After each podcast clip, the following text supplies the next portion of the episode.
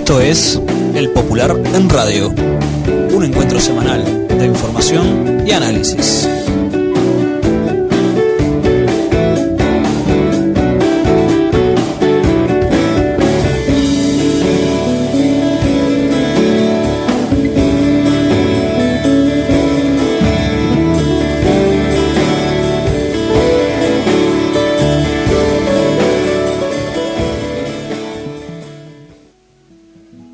Buenos días a todas y todos. Esta es una nueva edición del Popular en Radio, un espacio de comunicación con los comunistas, los frente amplistas, los militantes sindicales y sociales y con todos los hombres y mujeres interesados en la política y en profundizar el proceso de cambios en nuestro país. Agradecemos todos los mensajes recibidos por mail, por teléfono y personalmente. Esto es El Popular en Radio. Como todos los martes y los viernes al mediodía, aquí en CX30 los saluda Gabriel Mazarovich, este es el Popular en Radio. Como saben, lo reiteramos todos los martes y los viernes, salimos por 1130M de CX30, por el portal de la radio, radionacional.com.uy, luego queda colgado esto en el portal del Popular, el popular.uy, eh, lo está retransmitiendo la radio cooperativa en su portal, la radiocooperativa.uy, y también los martes y los viernes 18.30 por FM Utopía 89.9 en 33, y los martes y los jueves a las 13.30 por Radio Arapey 1450 AM en Salto. Se sigue sumando gente y compañeras y compañeros a este esfuerzo del Popular, así que a todas y todos un abrazo gigante. Hoy vamos a tener en, en la entrevista del martes al eh, secretario general del ZUNCA, le iba a decir presidente por la costumbre, eh, Daniel Diverio. Muy buenos días, Daniel. Buenos días, Gabriel, ¿cómo andan ustedes? Muy bien, muy bien, eh, con frío, primero de mayo. Es cierto, va a ser un día frío, pero va a estar con mucha calor obrera en esas definiciones que tenemos que tomar el día de mañana, ¿no? Eh, ¿cuál, el, el, uno de los aspectos centrales claramente de la, de la Asamblea General, Daniel, que es parte además de, de, un plan de acción que el ZUNCA viene desarrollando hace por lo menos tres meses, ¿no? Si no, me, si no tengo mal la, la, la, las fechas, eh, es, es el tema de la consideración de la discusión en los consejos de salario.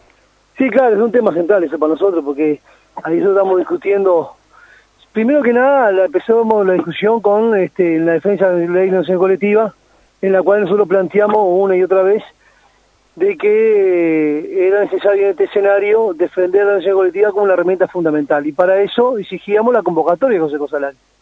Porque el Consejo Salario, entre otras cosas, que no solamente que permite poder discutir y defender el salario y las condiciones de trabajo, también es una herramienta de este, autoconstrucción del movimiento sindical y está claro que la derecha en su conjunto, para poder llevar adelante sus políticas neoliberales, uno de los mejores escenarios es que no haya más en las calles. Entonces yo creo que el objetivo también que tiene este gobierno en tratar de no convocar los consejos salarios era justamente para que no tuviera ningún tipo de oposición, por lo menos en este en este ámbito. Entonces yo creo que la pelea nuestra se inició por allá lo del mes de mayo cuando se terminó otro convenio y el planteo era queremos tener Consejo Salario de Acción Colectiva. Bueno, yo creo que las movilizaciones todo el largo del mes de mayo, incluida el primero de mayo, el 11 de mayo, que es el día de aniversario del sindicato, el 20 de mayo, un día muy sentido por todos los uruguayos, y justamente las movilizaciones que hicimos del 18 al 22, después sumamos la movilización del 4 y las movilizaciones y los paros que hicimos sorpresivos durante todo el mes de junio,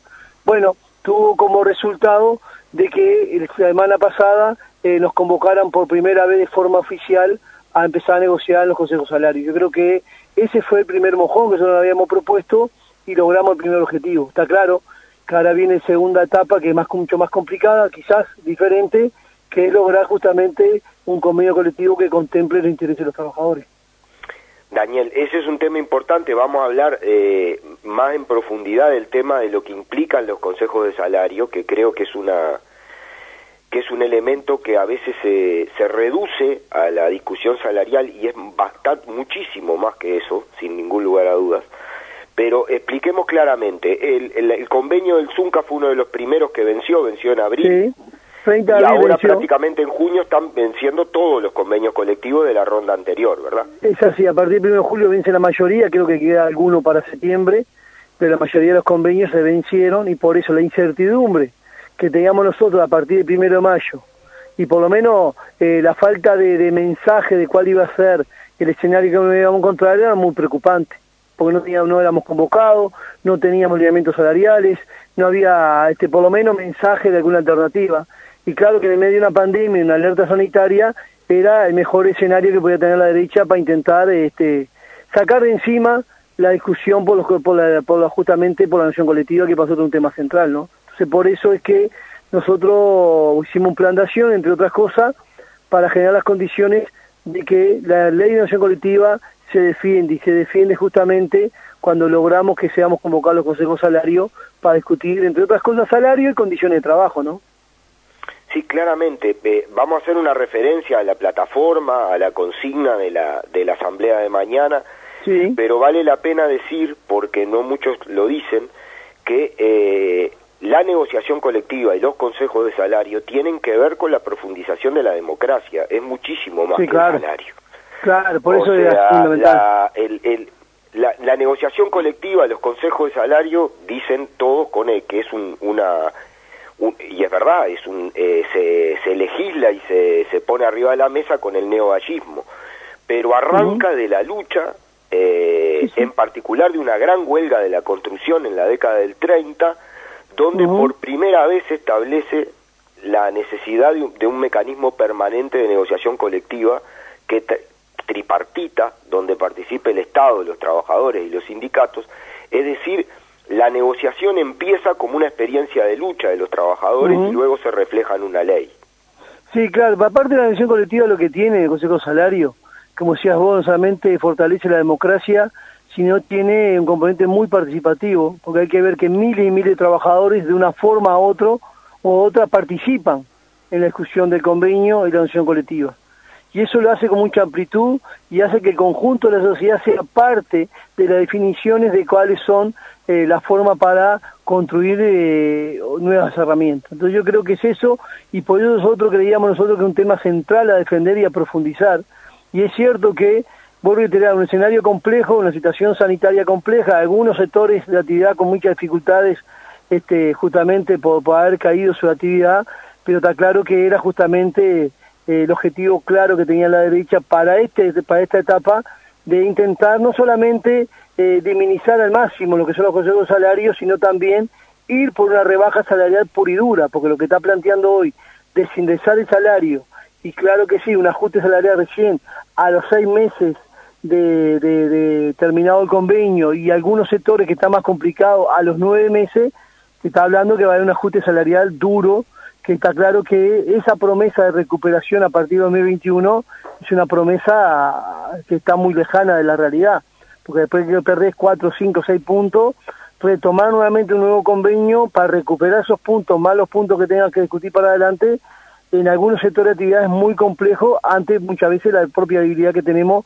por la falta de laburo. Entonces, claro que este, lo que tenemos claro que no es solamente la rebaja salarial el objetivo claro que tiene la derecha, sino que también de esta forma hace una rebaja pura y dura también de lo que significa la jubilación y pensiones de nuestros queridos viejos, ¿no? Entonces, por eso, eh, defender la nación colectiva entre otras cosas, también defender la democracia y, entre otras cosas, también defender los intereses también de nuestros queridos viejos jubilados, que sabemos bien que se ajustan sus, sus jubilaciones por el índice medio salario, ¿no? Entonces, también es un problema que tenemos que analizarlo mucho más profundidad, en profundidad y también entendiendo que hay otros actores que están involucrados en la situación que tenemos hoy, ¿no? Es exactamente así, Daniel, cuando se habla del nivel salarial se habla en Uruguay de las jubilaciones y las pensiones y estamos hablando de que en Uruguay, según las estimaciones del Instituto Cuesta Duarte, un 84% de los hogares del Uruguay tiene como principal ingreso o el salario o la jubilación o la pensión. de, de, esa dimensión estamos hablando de problema cuando hablamos de la discusión. Vamos a ir a lo de la Asamblea, pero repito porque a veces se pierde de vista con esto. Si, si no hubiera habido la profundización de la negociación colectiva, no habría habido, por ejemplo, no, no tendríamos asignaciones familiares. Por ejemplo, los trabajadores de la construcción seguirían trabajando de alpargatas o de championes, que era como los hacían trabajar en invierno. No habría ropa de invierno, no habría decretos de salud, no habría alimentación asegurada y lugares para comer, no habría guarderías infantiles, no habría eh, licencia especial para, para, para, tener, para, para el tema de la paternidad, no habría eh, lugares para, para el amamantamiento de los niños, para, para las madres, no habría horas de lluvia que se están peleando desde que se construyó la, la en Uruguay desde que se construyó la fortaleza Santa Teresa. Hablamos de todo eso en los consejos de salario y los convenios colectivos. Sí, claro, tiene, ese componente, tiene ese componente que es fundamental. La verdad que este que entender que simplemente hoy está buscando un convenio puente de un año para tratar de resolver una situación que hay particular hoy en el Uruguay, eh, es intentar, vuelvo a reiterar, sacar de la arriba de mesa todo lo que vos hablabas, vos la profundidad que tiene eso. Por eso es que yo creo que el objetivo que tiene la derecha, entre otras cosas, de intentar eh, reducir el gasto fiscal, bueno, está tratando el déficit fiscal intentando justamente por intermedio del ajuste con los salarios y las jubilaciones. También ese es el objetivo.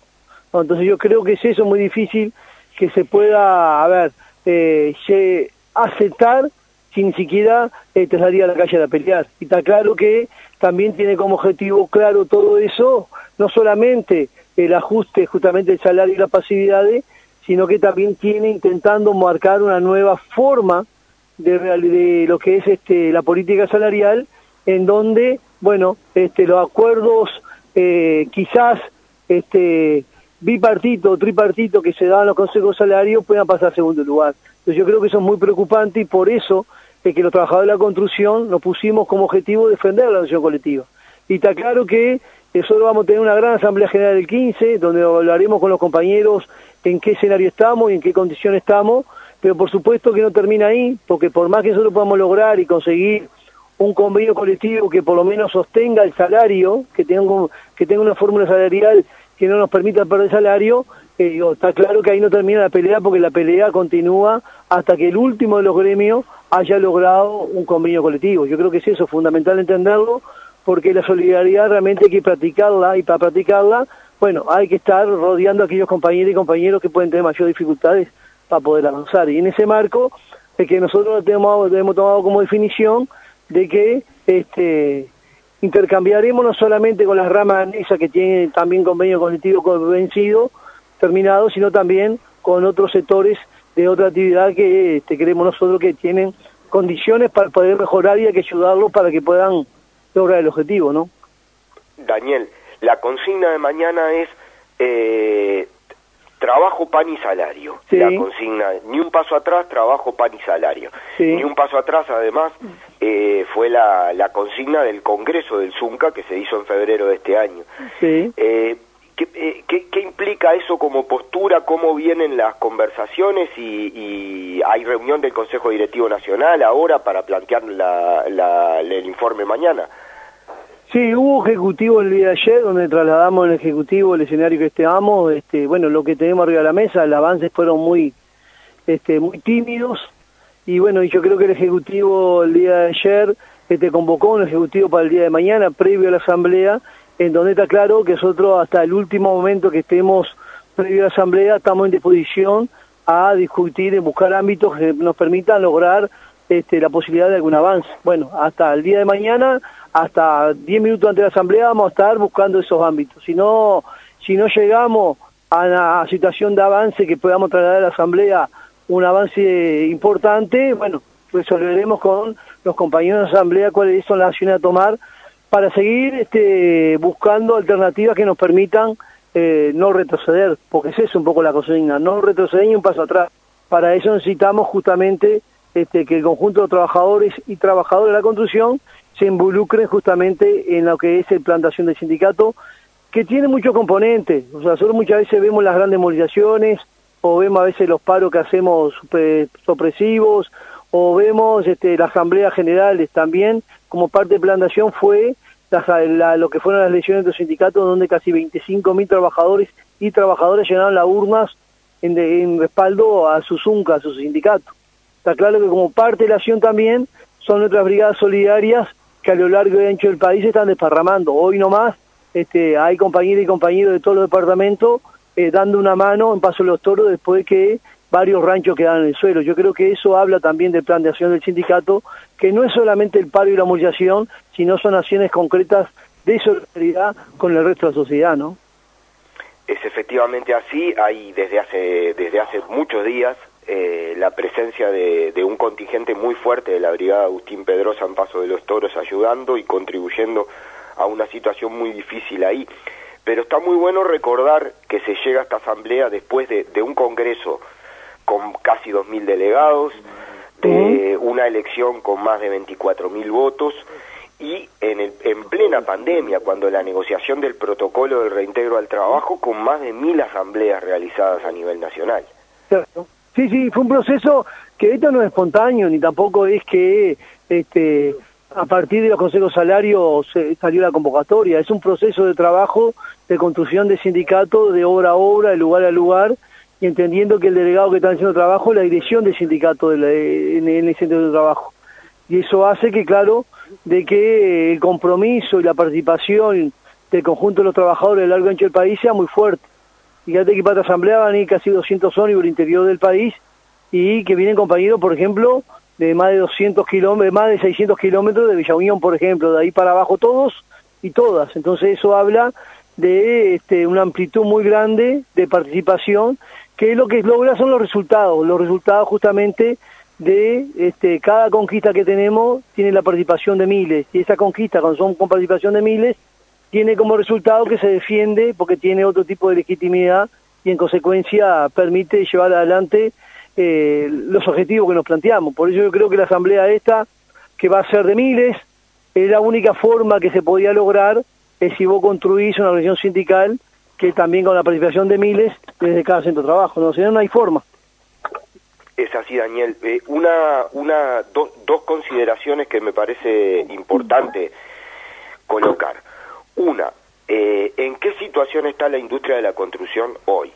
Porque es cierto, se ha formulado el tema, hay una situación de impacto social y económica que es mundial, que en el continente es tremenda, eso es, es, una, es un hecho objetivo de la realidad, pero también hay sectores que eh, no es que todo es parejo de que les esté yendo mal, ¿Y cómo, es la situación hoy en torno al empleo y en torno a la actividad en la industria de la El sector de la construcción ha sido de los sectores que han mantenido actividad. De 2016 a la fecha tiene un nivel de actividad que anda entre los 42 y 46 mil trabajadores. Eso habla de que estamos en un promedio que es el normal, digamos, para la industria de la construcción. Y en plena pandemia, cuando estábamos en una situación muy compleja, sin embargo la actividad de la construcción lo cayó, se mantuvo en 42.500 trabajadores. Y tanto es así que en el 2013, en el 13 de abril, cuando nosotros terminamos nuestra licencia especial, nos convocaban a trabajar porque entendían que la industria de la construcción era una de las industrias que podía, por lo menos, este, dinamizar más la economía que estaba caída. Entonces hay reconocimiento claro desde el gobierno y las cámaras empresariales que la industria de la construcción es una de las pocas industrias que mantiene actividad. No solamente la construcción, ¿no? Porque también el campo ha tenido actividad y ha tenido crecimiento. Hoy lo que son los molineros están trabajando también con muy, buena forma. O, por ejemplo, los frigoríficos no han caído este, su actividad. Por eso yo creo igual lo mismo que el sector financiero. Entonces, eh, hay sectores que han mantenido y bueno, yo creo que es legítimo que esos sectores que han mantenido actividad y tienen crecimiento, los trabajadores tenemos posibilidad de discutir de cómo se distribuye la riqueza.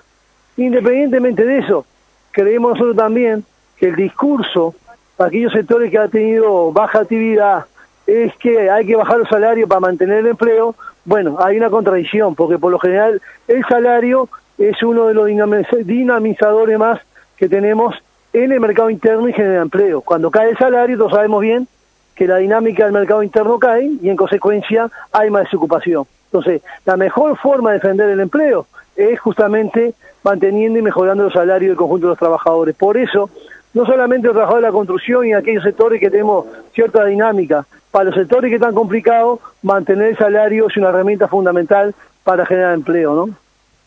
Es claramente así y mucho más cuando estamos ante una, una crisis que venía de antes del capitalismo a nivel mundial y que se ha agravado con la pandemia, pero la, situación de recesión en Argentina, Brasil y Chile, por ejemplo, por citar solo tres países de América Latina, era previa al COVID-19 y teníamos todos los problemas que teníamos y el consumo y el mercado interno, si bien obviamente no todos sabemos que el desarrollo del país no responde solo al mercado interno, pero eh, ha, sido en estos últimos periodos y en la crisis del 2008 financiera eh, uno de los lugares desde donde su fortalecimiento ha permitido reactivar la economía, ¿no? Y reactivarla además los pequeños comercios, los pequeños, el, el, los pequeños productores, y realmente, eh, o sea, además de un problema de, justicia social en la distribución del ingreso, es un problema de suicidio económico rebajar los salarios, además.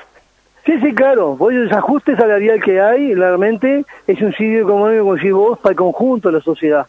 Y por eso nosotros insistimos que es cierto que hay que hacer la actividad, que podemos discutir salario y mejoras de condiciones, pero vuelvo a reiterar, al sector que está más complicado, es fundamental mantener el salario. Porque fíjate que un 3% para los sectores, 4% para los sectores que ganan salario mínimo es realmente eh, es criminal, porque esos sectores por lo general más del 90% de su salario lo gastan en alimentos. Entonces, bueno, esos sectores que ya tienen salario que son magros y a su vez le haces una rebaja salarial, está diciendo directamente, bueno, vas a comprar menos carne, menos leche, menos pan, en consecuencia vas a tener menos alimentación vos y tus hijos. Entonces, es criminal el planteo. Por eso nosotros creemos que debemos rechazar de plano lo que es justamente las políticas salariales que se están ubicando hoy. Y estas políticas salariales justamente son criminales, criminales justamente con este, los trabajadores y fundamentalmente los trabajadores más vulnerables, ¿no?